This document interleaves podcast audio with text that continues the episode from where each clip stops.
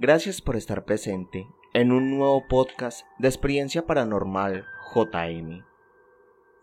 A todos nosotros de niños, cuando nos comportábamos mal, nos hacían la misma amenaza. Si sigues así, te va a llevar el coco o el hombre del saco. Nos relataban que se trataba de un misterioso hombre corpulento, demasiado grande y al cual nunca se le veía su rostro, ya que siempre estaba cubierto con un sombrero enorme. Aunque lo que más representaba a este extraño personaje era un enorme saco, el cual siempre llevaba cargado a su espalda y en el cual metía a los niños que se portaban mal, para así llevarlos a un lugar desconocido en el cual más nunca se volvía a saber de ellos. Una historia de verdad escalofriante si lo piensas incluso ya siendo una persona mayor. Pero es aún más escalofriante el saber que esta historia se encuentra basada en un hecho completamente real. El capítulo de hoy se llama El hombre del saco.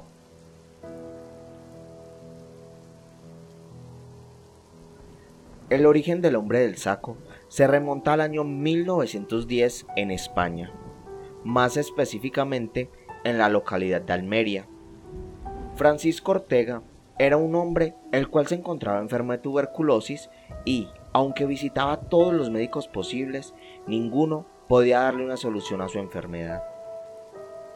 En medio de su desespero, decidió acudir a un curandero del lugar, llamado Francisco Leona Romero, el cual le recomendó que la única forma de curarse era bebiendo la sangre de un niño y frotando los intestinos del difunto por todo su cuerpo. Francisco, además de autoproclamarse como curandero, también era barbero y tenía tendencias a la psicopatía. Ortega, con la idea de encontrar una cura a como fuera lugar, tomó la decisión de realizar el terrible acto. Fue así que en compañía de Francisco Leona y un amigo de este llamado Julio Hernández, a quien todos apodaban el bobo del pueblo, salieron una noche a dar una vuelta por las calles del lugar.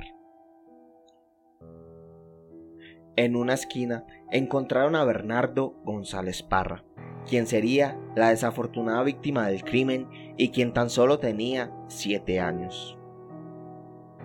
Los tres sujetos taparon la boca del niño y lo metieron dentro de un gran costal de color marrón.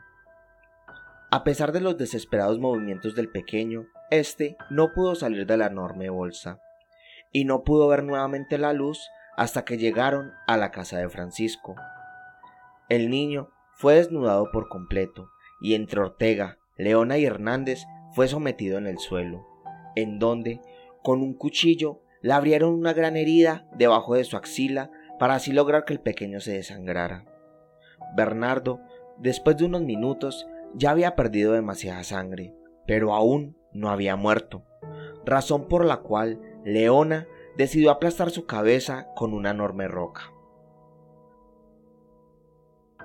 Ya después de muerto el niño, lo abrieron por la mitad y sacaron de él todos sus órganos, para que así Ortega pudiera pasarlos alrededor de su cuerpo.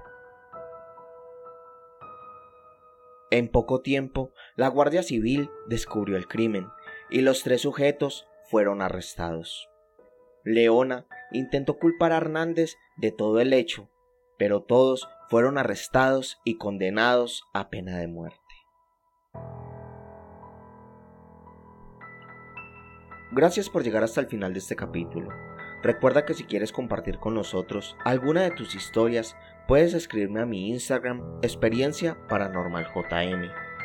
Mi nombre es Juan, espero te encuentres muy bien y te deseo lindas pesadillas.